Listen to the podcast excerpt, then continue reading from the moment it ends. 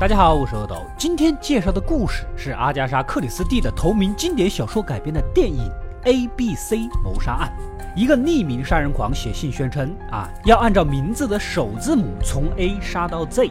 这种完全不按套路的杀人案，大侦探波罗能否破案呢？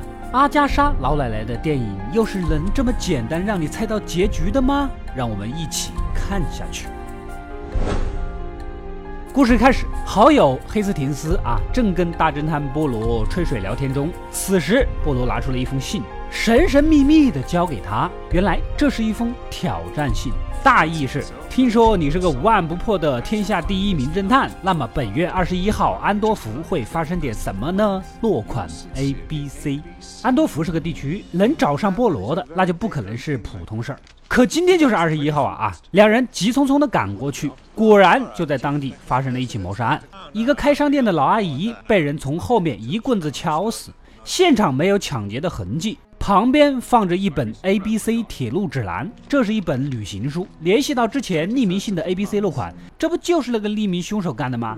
椅子上还放着一双丝袜。一个六十岁的老阿姨要丝袜做什么呢？A 阿姨有一个丈夫。感情不和，分居了很久，还是个酒鬼，多次扬言要杀死老阿姨。警方当然是第一时间将他抓回去了啊。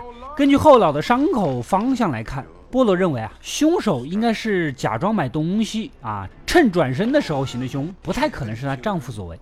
A 阿姨还有个外甥女，在有钱人家里做女佣，伤心的不行。她也能证明姨夫经常威胁她的姨妈。目前老阿姨的丈夫依然是第一嫌疑人。几天后，又接到了匿名信。这封信的大概意思啊，上次很顺利，游戏才刚刚开始。本月的二十五号，贝克斯希尔海滩又有好戏发生。落款 A B C，显然是又要杀人呐啊！波罗赶紧集合老友、总督察和当地的警长一起讨论对策，让他们留意所有路过的陌生人。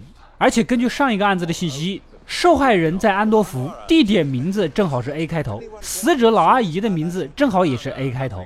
第二个人在贝克斯希尔，B 开头。看这个思路，他要杀的人也是 B 开头的，而且他这明显就是要从 A 杀到 Z 呀。可现在正值假期，当地警长很黑人问号脸。你让我们警察在一个旅游海滩留意陌生人，你在逗我吗？没办法，还是得去啊！调动所有能调动的警察，在人多又比较重要的地方呢布防。可第二天，一具女尸还是被人发现在了海滩。旁边依然有一本 A B C 铁路指南，不用说，又让连环杀人狂得手了。死者是附近餐馆的女服务员，名字就是 B 开头啊，跟父母同住，有一个亲姐姐，还有一个男朋友，都快结婚了。她姐姐坦白啊，B 小姐有点水性杨花，她本身呢也颇有姿色，经常接受其他男人的邀约出去溜达。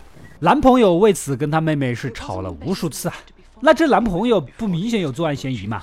三个人马上去质问戴帽子的男朋友，确实从表情中能感受到爱的绿光。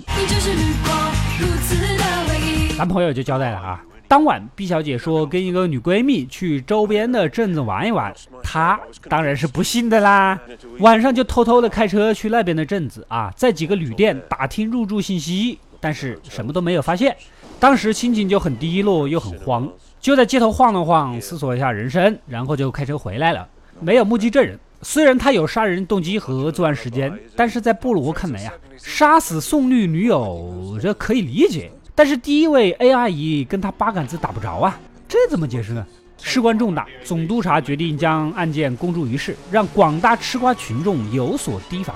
果然，没过几天，波罗又收到了第三封匿名信，赶紧打开，又是 A B C，这次直接就表示二十九号啊，彻斯特，你懂的，彻斯特就是 C 开头的镇子啦，又要杀人了。可今天就是二十九号，去阻止根本就来不及呀！你下次寄信能不能稍微给点营救时间呢？这封信呢也很奇怪，地址竟然写错了，耽误了好几天。幸好收件人是赫尔克里·波罗这种鼎鼎大名的人，才不至于退回。当波罗和好友黑斯廷斯午夜时分终于赶到的时候，果不其然，第三个死者出现了。一位 C 姓开头的老爵士被人用钝器从后脑给敲死，跟第一个死者的手法相同。C 爵士喜欢收藏古董啊，比较有钱，有个得了绝症的妻子，还有一个胞弟。老爵士平时跟家里年轻貌美的女秘书啊走得非常近，所以他妻子颇有怨言。在波罗看来，A、B、C 三个死者距离甚远，毫无联系。虽然前两个案子都有明显上说得通的凶手，但连在一起又没法解释。难不成真的是遇到破不了的案子了？再去问一问老爵士的妻子，他对女秘书那个小妖精那是一肚子的气呀。没办法，爵士死的那天，庄园来过一个陌生人，女秘书还跟那个人聊了很久，但看的不是很清楚。哎，菠萝之前问过女秘书啊，说当天有没有异常人来庄园呢？她明明说没有陌生人的，你这不是蒙人吗？为什么要撒谎呢？第四封信也随之送到，又是 A B C 落款的挑衅口吻。下一次杀人的地方是下个月九号，D 开头的唐卡斯特哦，球迷。各大报纸争相发布消息。总督察提议让这个地方但凡名字 D 开头的人全部躲在车底。我应该在车底，不就完了吗？想法是好的，但是这天正好是一年一度的赛马节，成千上万的人会走向马场，各种叫喊欢呼，到时候混乱中杀个人根本就防不胜防啊！这怎么搞？正好今天女秘书在场，波罗顺便就问一问，那天你见了人，你怎么说没见人呢？啊？此时的女秘书才想起来。哎，那天还确实见到过一个人，但是是个上门推销丝袜的，没太在意，就几句打发走了。谁会把这个记在心里是吧？当提到丝袜的时候，波罗突然一哆嗦，就是这个了，这就是他们的关联。第一个死者 A 阿姨桌子上就有一双丝袜，第二个死者 B 小姐啊，临死前她妈妈还送她丝袜作为礼物，显然就是上门推销之后买的呀。第三次又是丝袜，哪有那么巧的？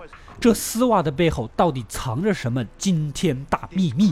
但女秘书实在想不起来那个推销员的长相，因为实在太普通了，只知道年纪大、戴眼镜、驼背、一脸衰样，其他就真的不记得了。波罗召集所有相关案子的家属和警察啊，准备在比赛过程中留意观众席中的丝袜推销员。另一边，一脸衰样的眼镜叔也就逐渐走进了视野。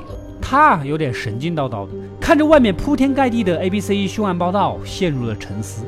虽然女房东劝他不要去地震，但他坚持一定要去啊！说完，穿上衣服，将丝袜装箱，就出发了。这难道又是去杀人了吗？来到了地震的小旅馆，眼镜叔神情焦灼，似乎承受着巨大的痛苦。他也知道这个地方马上就要发生命案了，稍微整理以后呢，就提着箱子出门了。在电影院。眼镜叔看着电影，差不多电影结束时间就准备离开。接着临走前，一刀捅死了电影院的某个人。死者的旁边又是一本 A B C 铁路指南。而在赛马现场，波罗突然想到，如果想在马场杀人，凶手的目的不就是用其他的生意来掩盖行凶过程吗？那么同样的思路来推理，这一系列看似随机没来由的杀人案，是不是也是为了隐藏其中的一件凶手真正想做的案子呢？这一边，眼镜叔回到旅馆，正要脱衣服，哎，怎么手上有血？在一搜口袋，还有杀人的刀和手帕，又是一脸痛苦，似乎根本记不起来刚才所做的事，像是有间歇性精神病一样啊！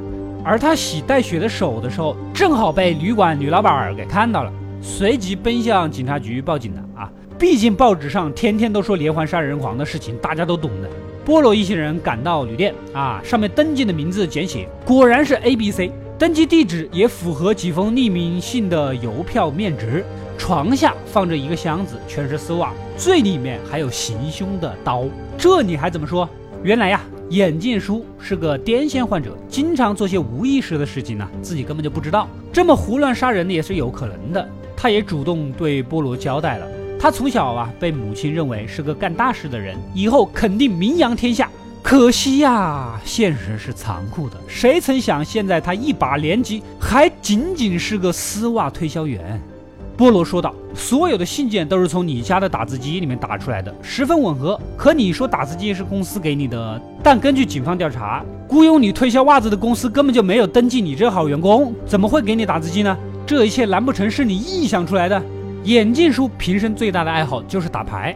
言语中有一次打牌呀，一个牌友语重心长的预言他会出名，不过最终会被绞死啊。本来一切证据都显示是眼镜叔的，加上他间歇性失控又失忆，在法庭上他也承认了自己所犯的罪行。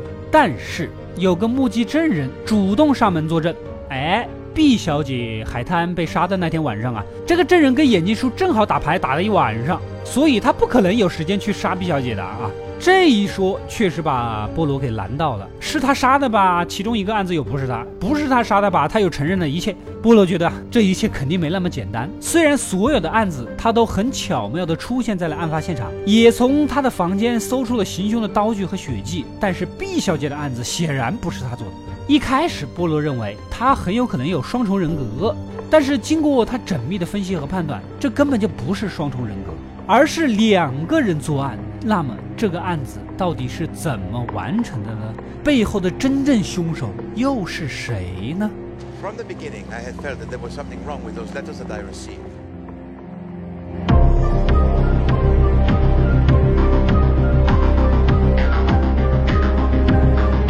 波罗将大家召集在一起，分析道。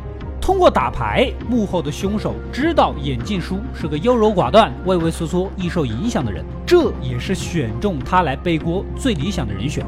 接着，神秘凶手给他看相啊，我看你骨骼奇特，等你穿上博士服的时候必上热搜。眼镜叔也就信了。这是第一步。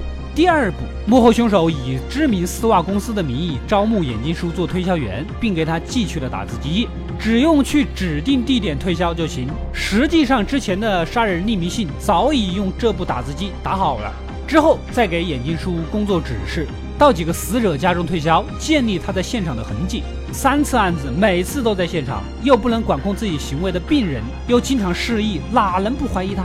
但是，一切花里胡哨的谋杀案，最终要回归的最简单、最原始的根本问题上，那就是谁能从这些案子中获益？A 阿姨开商店的，没多少存款，她的外甥女从中根本得不到好处。B 小姐仅仅是个服务员，收入微薄，男朋友嘛已经有多次被绿的经验了，是吧？C 爵士百万富翁，妻子得了绝症，不久于人世。女秘书虽然有暧昧，但是没结婚，根本不可能继承遗产。而她死后，财产最大受益人毫无疑问就是她的胞弟。胞弟当然跳几脚反驳了，说我杀人，我还跟你们一起在马场找凶手呢。第四个在电影院死的人怎么解释？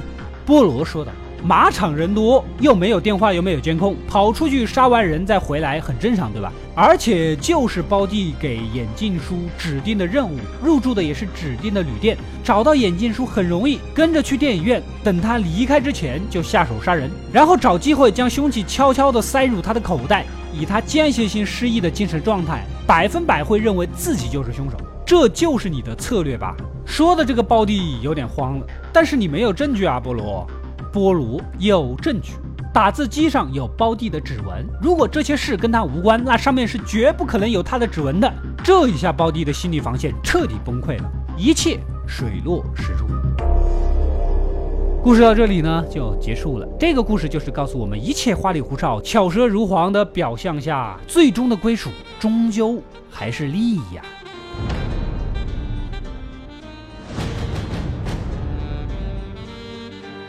我是阿斗，一个让你沉迷于故事的讲述者，浓缩电影精华又不失它本来的魅力。